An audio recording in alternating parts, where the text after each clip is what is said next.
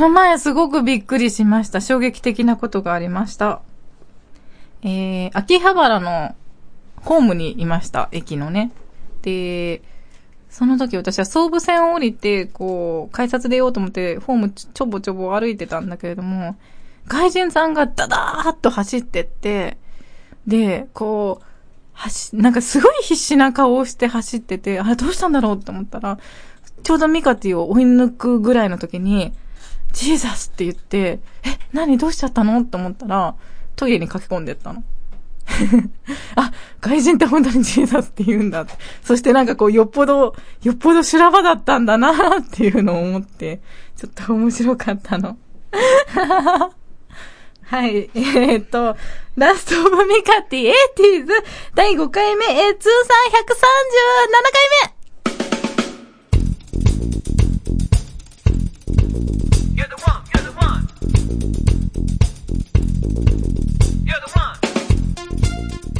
の番組は株式会社アルファの制作でお送りします。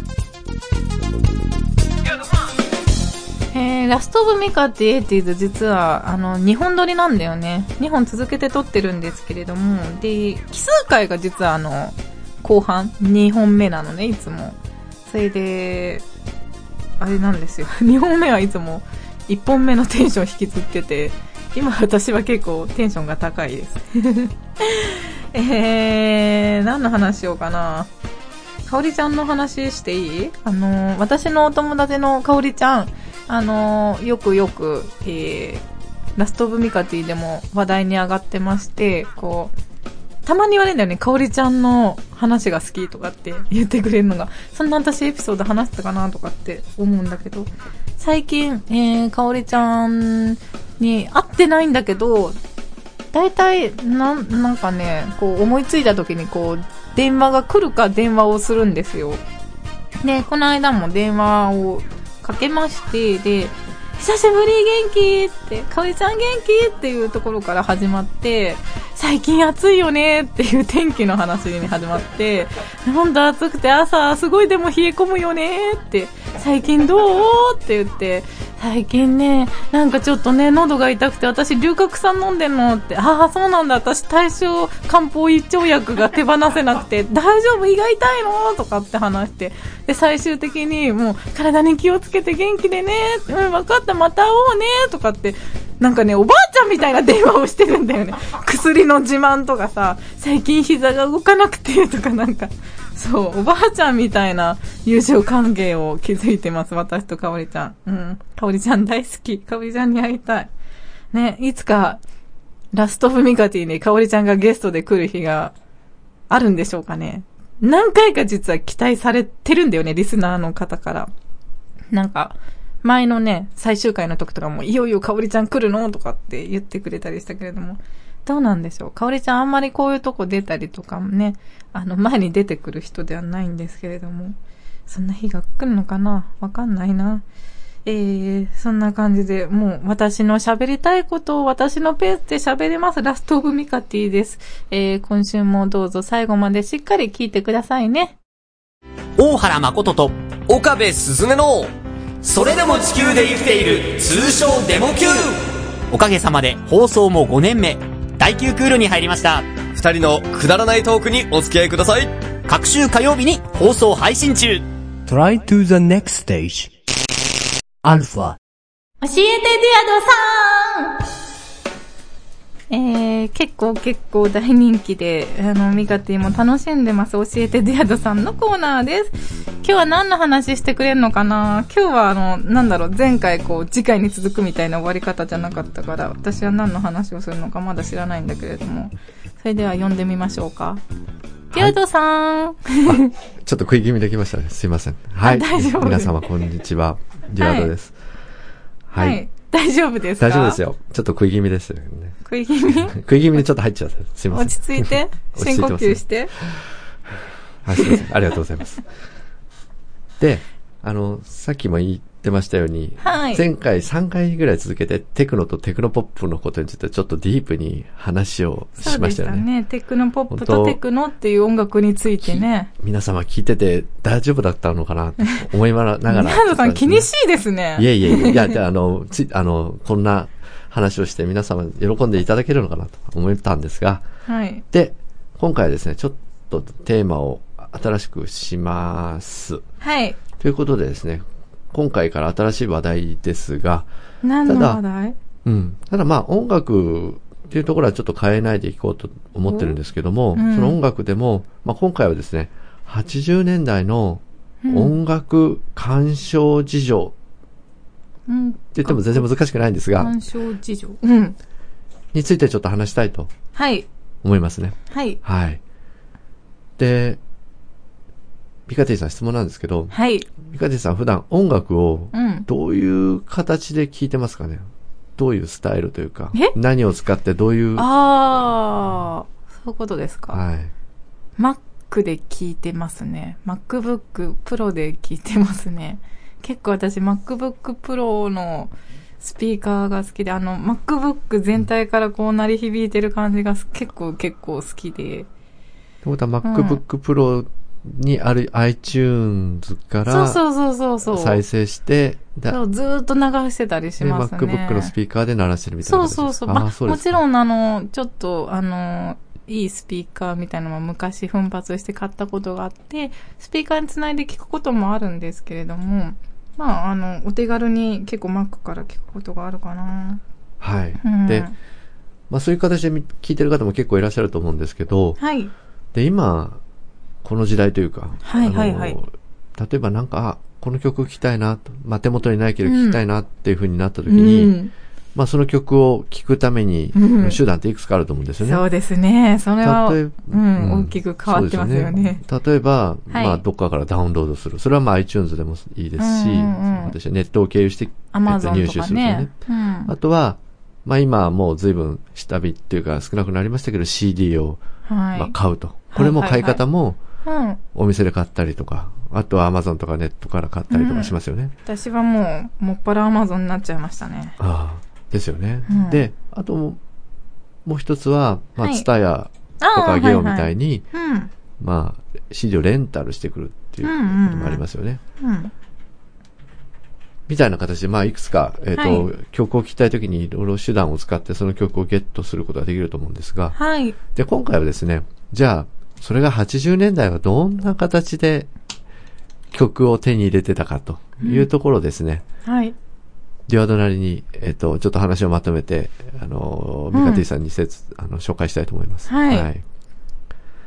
で、さっき言ったところとちょっと対比しながら話を進めていきたいと思うんですが、はい。例えば、今だとサイトからダウンロードするという形あるんですが、うんうんはい。80年代って、まあネットはおろかパソコンという言葉もまだ全然こ言葉としては皆様知らないような、はい。どっちかというとマイコンって言われてた時代ですね。で、そんな形なんで、もうそんな方法は全くないんですが、まあ実は、今はもうなくなってるんですが、そそのやり方にちょっと似た方法がある、あったんですね。はいでそれはちょっと後に回して説明するとしまして、はい。はい。で、あとは、えっと、CD を、まあ、ネット経由とか、あとはお店で買うっていう方法が今ありますということで、当然、80年代はですね、80年代前半ですね。まあ、ネットもないですので、当然そういった方買い方はほとんど、ほとんどじゃ全くできないんですが、ネットで物買うとか。ですね。うんまあ当然 CD っていうのはレコードなんですけどね、そもそもね。はい。、で、まあそのレコードも、まあお店で買うとうんいうことがあったんですね。うんあまあお店で買ってたんですよ。うん。で、昔はですね、もうご存知の方、お多分結構いらっしゃると思うんですが、昔 CD って、あ、ごめんなさい、レコードって定価販売だったんですよね。はい。ですので、大きなお店で買っても、街の小さなレコード屋で買っても、全く値段が同じだったんですよ。うん本みたいな感じですね。そうですね。ですから、えっと、いろいろパラパラ見るときは大きなレコード屋行って、うんうんで、買うときは、ご近所のレコード屋さんみたいなことをうんうん僕はやってたんですけども、はい。まあそんな形だったんですね。で、定価販売だったんですが、当時2800円ぐらいだったんですよ。80年代前半って。まあ、はい今とそんなに変わらないんですけどね。はい。で、で、その定価販売だったんだけども、実はその当時に安く買う方法っていうのが、洋楽の場合だとあったんですよ。はい。どういうことかっていうと、まあ、輸入版ですね。うんまあ今でも輸入版って CD のもあるんですが、すね。ただ今あの、国産の CD も値段が結構自由なんで、あんまはいりその輸入版だからどうっていうのがあんまりメリットがないんですが、昔は輸入版って安かったんですよ。はい。で、2800円が国内版だった時に、だいたい1980円とか2000円を切るぐらいで買えたんですね。お得な感じ。はい。はいですので、洋楽はもう本当に、あの、輸入版を買うことが僕の場合は非常に多かったですね。はい。はい。で、実はこの輸入版にはですね、もうちょっとカルト的な存在があってですね、もう一段安く買える方法があったんですよ。え？これは、皆さんご存知かな？カット版っていうのがあったんですね。あ、知らない。これカット版っていうのはですね、はい。あの、洋楽のレコードで、おそらくレコード会社がですね、在庫とかいっぱい作りすぎちゃって、あの在庫がいっぱいになっちゃってね、はいはいはい。で、それをですね、どうしてもさばきたいっていうことになった時に、カット版、はい。はい。あのーこれまで定価で買った人に、はいはいとの差別化するためにですね、実はレコードのジャケットに傷をつけて、あはいはい。変な切り欠けをつけてそのカットをねうん切りカットして、それをカット版、まあ、切り欠けをつけてですね、それで差はいはいはい別化して売ってたんですよね。で、それだとですね、その輸入版が1980円だったのに対して1480円とか、まあうんうん国内版のもう半額に近いぐらいまで安くで買えたんですね。はい。ですので、わ僕は結構カット版を探し回ってですね、結構買ってたりしたんですよね。そうなんですねはい。で、それがまあ、その、買うという方法で、まあ昔はもうお店で買ってましたってことですね。はい。ではい。で、もう一つがねレンタルなんですけど、はい実はですね、これレンタルって昔もあったんですよ。で、昔ははい。レンタル CD 屋じゃなくてレンタルレコード屋だったんですね。はい。ミカティさんその存在覚えてますか？なんかそ覚えてますか？覚えてますか？っていうか、あの、ミカティが、なんかそういう存在を意識した時がありました。レコー、レンタルレコー私はでド屋さん。も結構買う派だったんで、もう好きなものは買っちゃうっていうタイプだったんで、あんまり、あんまり、うん、ですね。ですよね。うん。で、その、レンタルレコード屋っていうのがあって、やっはい。ぱり1980年の前半ぐらいにちょぼちょぼできてきたんですね。昔はね、大手チェーンみたいなのなかったんで、街はいはいはいにちょこちょこって個人経営のレンタルレコード屋っていうのが増えてきてですね。はい。で、今と何が違うかというとですね、レンタル CD って、まあ基本 CD ってそんなに盤面にちょっとぐらい傷がついてもうん再生でできるんで、はいあんまりまあ盤面に傷がつくことに対してあんまりうるさくないですよね。はい。だって返却もポストに入れて特に文句言われそうないんですよね。ですね。はい。でですね、このレンタルレコード屋っていうのがです大ね、変そう。すごいんですよ。で、まあまあ借りるのは借りて、だいたいまあ一泊二日で400円ぐらいだったんですよ、当ん時。で、で、借りますと。で、はい返すときにですね、その、返した時のち盤面のチェックが半端ないんですよ。あの、レコードって、はいちょっとの傷でも、針にプチってのが入っちゃうんですよね。そうですね。だから、その傷に対して非常にシビアなんですよ、皆様。はい。ですんで、レンタルレコード屋で借りて返すときに、その、その、目の前で盤面チェックをされてですね、はいそれがもう三もう1分ぐらい、あの、盤面を店員がじ凝視するんです。じ で、はい。で、ほら、ここ傷つけたでしょとかね。へえ。もう、ダメ出しされるんですよね。はい。で、まあ、ちょっとぐらいだったらまた多めに見てくれるんですけど、本当に傷つけちゃうと買い取りとかですね、すごく厳しいうんうんかったんですよ、レコレンタルレコードやって。うん。レンタルも一苦労みたいなそうことそうそうそうですよね。そうなんですよ今みたいに気軽に借りれないって。そんな感じですね。そう、もう店員にチクチクやれるのが分かってながらも、うんまあ、400円ぐらいで借りれましたから、うん絶対買うより安いんで、うんまうんあ、それも結構使ってましたね。へえ。ということで、まあ、レンタルは前から存在しましたということで、はい。あとはですね、最初、あの、最初にダウンロードに似たような形がありましたっていう話をしたんですが、これ何の存在かというとですね、はい。というとですね、FM のエアチェックです。あ、はいはいはい。エアチェックって言葉ってもう今の人ってご存知なんですかね、ミカティ知ってます？知ってましたよ。あそうですかうん。エアチェックって言ってなんだろうって思うんですが、でもあの多分ね、私はあの古い、あの、キーボードマガジンとかそういうのを見て、多分いっぱい出てたから一般的だって思ったけれども、うん、今の、例えばアイドルさんとかは知らないかもしれない。でですね、エアチェックって何かっていうともう、FM ってステレオで放送されてるじゃないですか。で、音楽をたくさん流しますよね。はい。ですので、それをラジカセで撮って、で、撮って後で楽しむっていう方法ですね。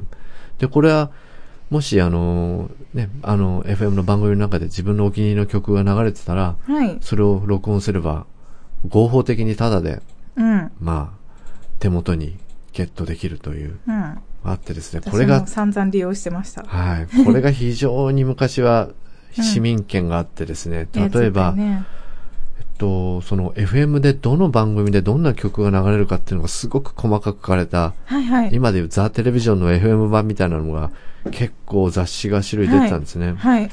FM ステーションとか、週刊 FM とか、FM レコパルとか、みんなご存知ですかね？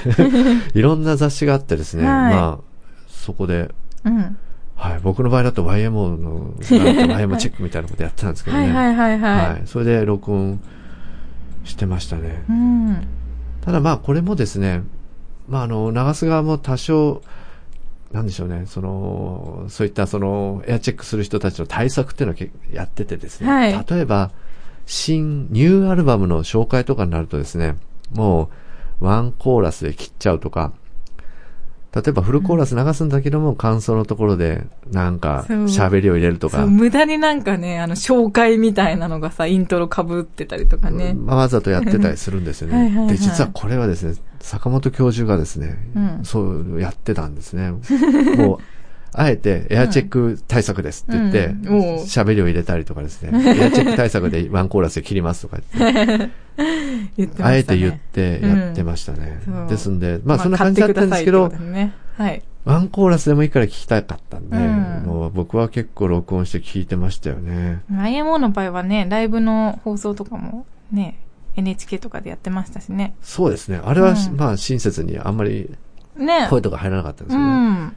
ですんで、まあそういう、ある程度は寛容だったんですけども、やっぱりそういったニューアルバムとか、ちょっとレコードの売り上げに響くんじゃないかな、みたいなところは、うん。結構対策したりしてましたうんうんうよね。ん。はい。はい。な感じでですね、まあ、今日の話は、80年代のこう、音楽鑑賞事情。そうですねまあ大きなところ変わっ、ネットの部分以外はそんなに変わってないのかなっていうのがオチだったりはするんでですが。もそれが大きいですよ。まあそうですよ。ね。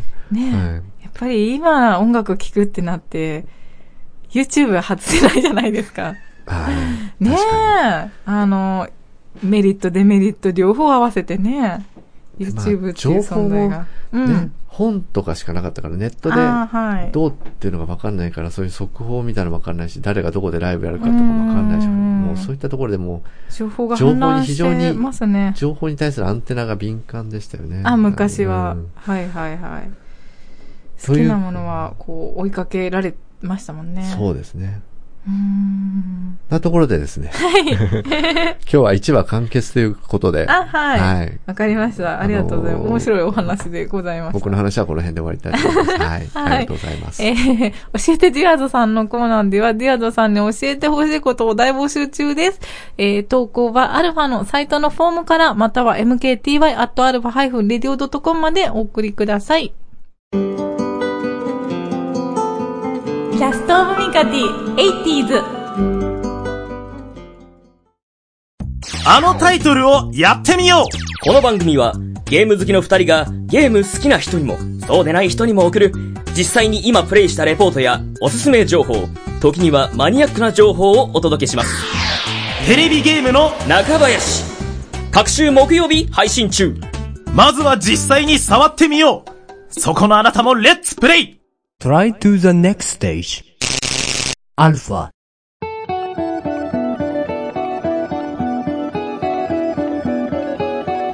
ラストオブミカティエイティーズ。口裂けねし探検隊。のコーナーはですね、世に溢れる都市伝説をミカティが調査して皆様にご報告するコーナーでございます。えー、前回ソニータイマーは存在するのかっていうテーマで私と、それからこう、デュアドさんに話振ったらデュアドさんがわーっていろんないいことを言ってくれて、まあ綺麗にまとまったというか落ち着いたこのコーナーでしたけれども、えー、さっきね、ディアドさんがさ、そのエアチェックとかね、そういう話をしてくれたんで、ちょっとなんかそこから、まあ、近いかな。近くないかな。えー、今回、ジャッジメントする都市伝説はですね、ズバリ、オーディオ機器のエイジングで音は良くなるのか？えー、これもう昔から言われていることですよね。ヘッドフォンとかイヤホンは購入した後に100時間とか音楽を再生させて馴染ませた方が良い音が聞こえるっていうお話です。なんかね、その言葉だけ受け止めると、すごい、なんだろう、アホらしいというか、何、プラシーボっていうのかな。ね、そんなわけないでしょって思いたくもなるんだけれども、いやいやいや、これがですね、こう、プロとか、開発者とかがもう、エイジングで音は良くなる、効果は絶対にあるって言い切ってる人たちっていうのがものすごく多くいらっしゃるんですよ。そう、エイジング、なじませ。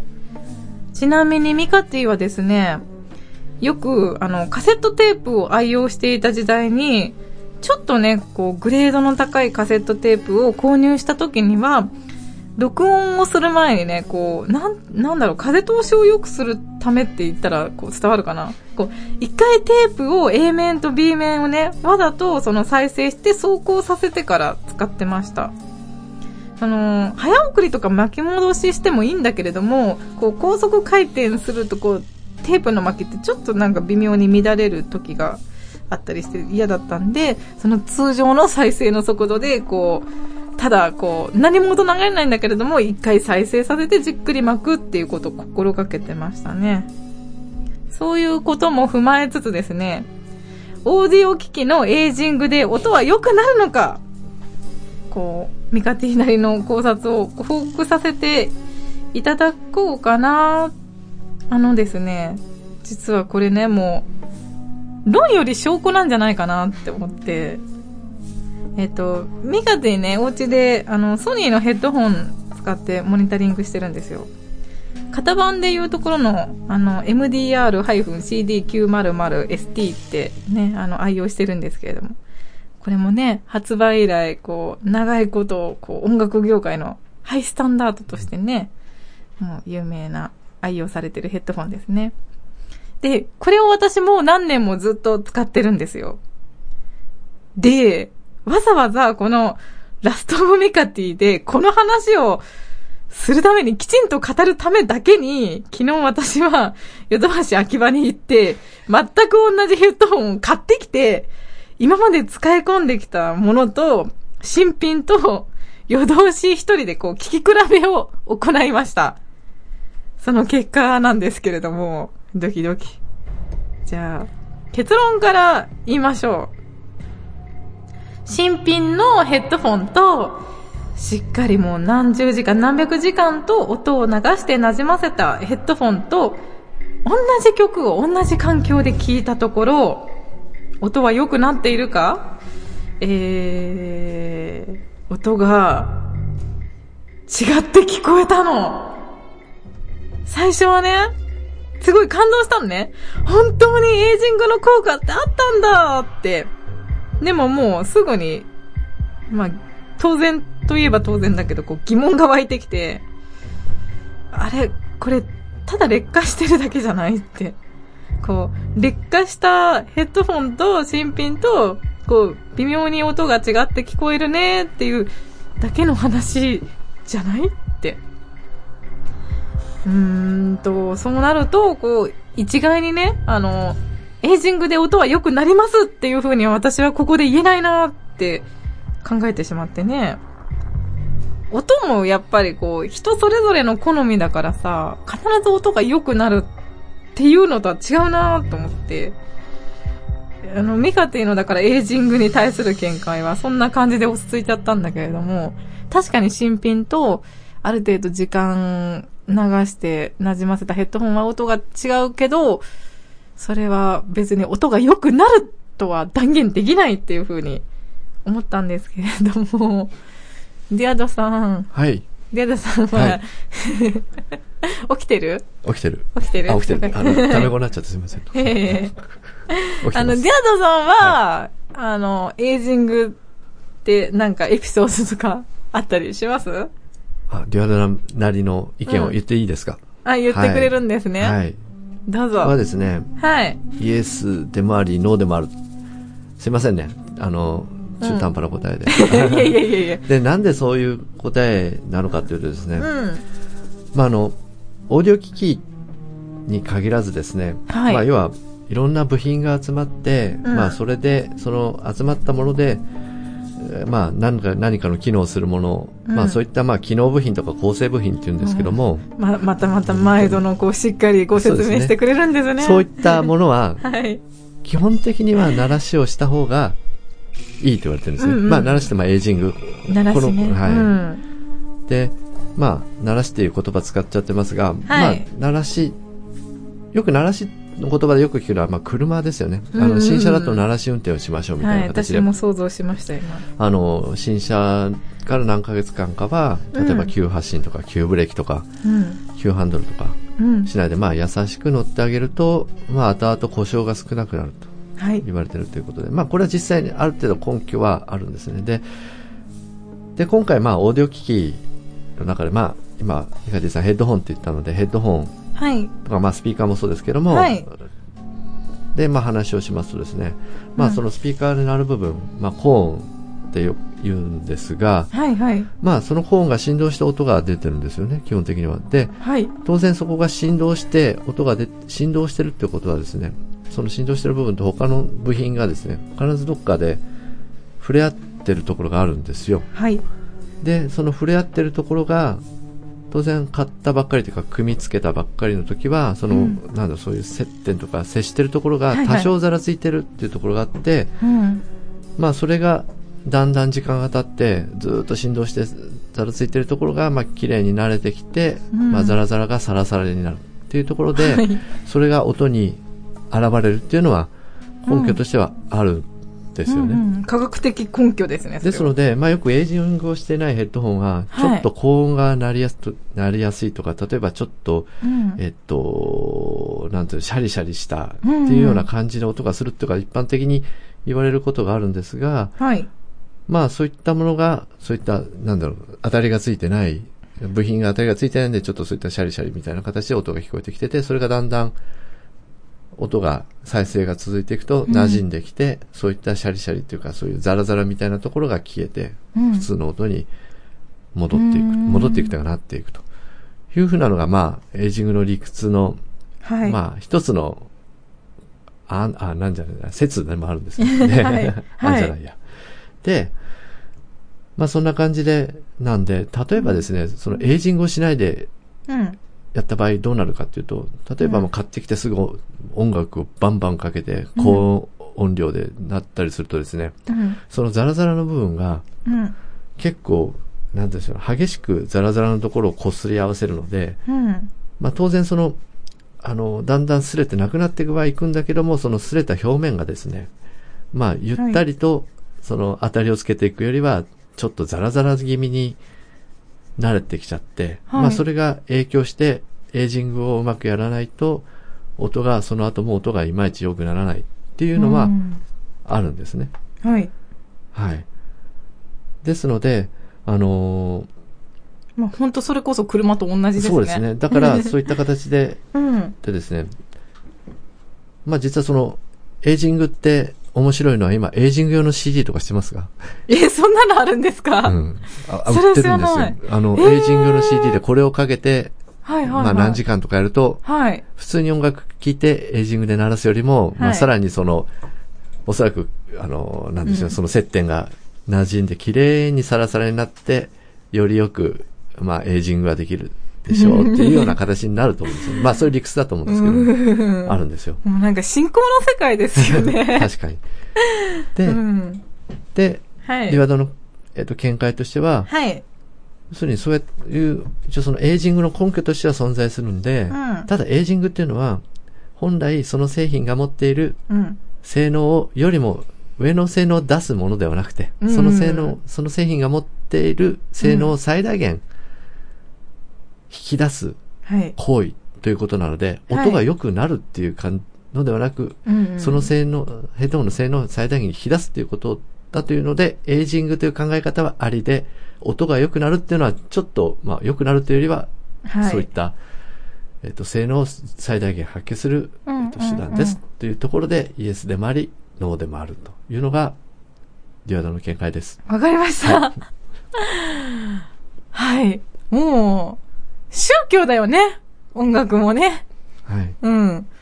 わかるけどね、なんか、あのやっぱりそういう話を聞くと、なんとなくこう、まろやかになるような音がね、うん、気がするのは、ね、どれだけでも違うんだろう。うんまあ、これ今コメントもありますけど賛否両論ですよね。うんもう今って結構製品、ね、あの、製品がだんだん良くなってるから、そんなに、もう出来上がった時から結構いい感じで仕上がってるものがあるんで。うんね、りなんかう新品が100なのか、そうじゃないのが100なのかみたいなね。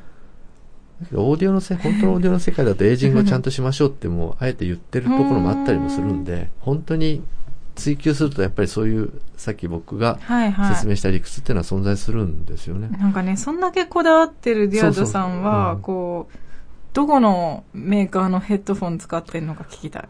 今僕がうん。してるヘッドホンは BOSE のうん。 QuietComfort です。うん。なんか、すごい高いやつじあゃないですか、それ。5万。ああ、5万ぐらい。はい。それ高くないんですか？高いです。僕はヘッドホンこだわってるんで。はいうんすごいこだわってそうですよね。そうそうそうそううん。あの、ヘッドホンいっぱい持ったりしません？たくさん持ってます。やっぱり、絶対そうだと思った。さっきミカティが話題にした 900ST も持ってますよ。ああ、本当ですか、うんうん一番高いヘッドホンは？あ、これかなやっぱり、クワイアットコンフォートが高いですね。ええうんいい音ですか？いい音です。で、雑音を遮断してくれるんですよ。ああ、うんノイズキャンセリングですか？じゃあ、私の、このあまり美しくない声もさぞ綺麗に聞こえてるんでしょうね。いやいや、あの、美しい声を聞くために周りの雑音をシャットアウトする ああ、ありがとうございます。あの、お上手で。はいありがとうございますそっち方面も。す。だんだん喋りが上手になってきました。上手になってきましたね。はいい、い感じですね。はい。これからも頑張ってくださ。はいい。頑張ります。というわけで、えー、口先年始探検隊のコーナーでは、えー、ミカティに話してほしい、デュアドさんに解明してほしい都市伝説を募集しております。えー、お便りの宛先は、アルファのサイトのフォームから、または mkty.alpha-radio.com までお待ちしてます。ちなみに個人的にこう、皆さんが使ってる、なんか古代のヘッドフォン、ヘッドフォンのなんかエピソードとかもあったら聞きたいです。あの、ラストオブミカティを自分はこれだけこだわり持ってこんなヘッドホンで聞いてますとか、こんなスピーカーで聞いてますとか、そういう話があったら面白いな。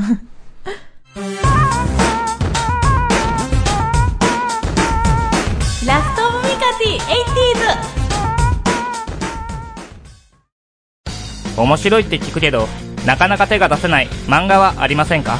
アニメは面白いけど漫画を読む気にはなれないなという方。漫画って面白いの？なんて言ってるあなた。そんな時にはこの番組「グーグー漫画フロンティア」私宮本浩がいろいろな漫画をご紹介いたします。毎週木曜日ポッドキャストにて配信中。漫画は日本の文化。あなたも漫画を読みませんか？Try to the next stage. Alpha. おかしいなおかしいな あの、このクールのラストオブミカティはですね、あの、フリートークメインで行きましょうって。で、あの、聞きやすい形でサクサクっと進みましょうって言ったのに、全然そうなってないよね。なんかすごい、すごいあれだよね。こう偏ったお話を延々してる感じになりつつありますね。おかしいな、おかしいな。ディアドさんがめっちゃうなずいてるけど、あれだよ、うなずいてるだけではみんなに伝わらないんだよ。そうだそうだ。喋っていいんですよ。はいすごいうなずいてくれてるけど。ねあの、どうしようかね。次回からちょっとこの反省を踏まえる？それとももっと突き抜けちゃう？ねえ。どどうう、しようどうつまめばいいのかな？難しいね。まあ、これからもミカティは、あの、そうですね、試行錯誤しながら楽しい番組を作って、主に私にとって楽しい番組を作っていこうと思ってるんで、まあね、どんな展開になるかも含めて皆さん、えー、ワクワク期待してもらえるととっても嬉しいです。そんな感じです。頑張ります。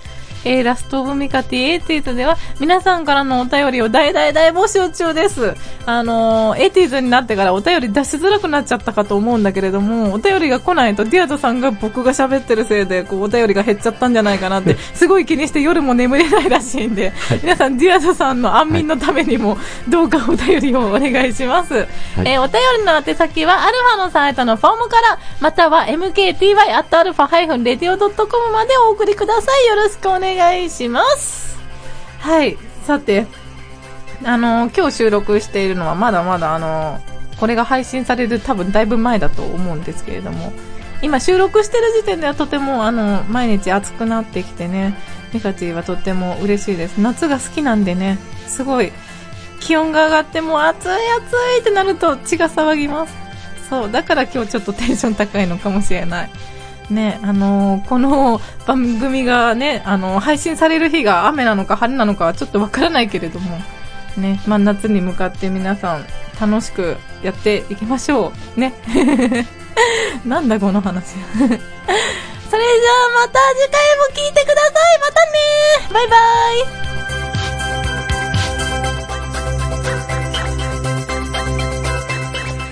この番組は株式会社アルファの制作でお送りしました。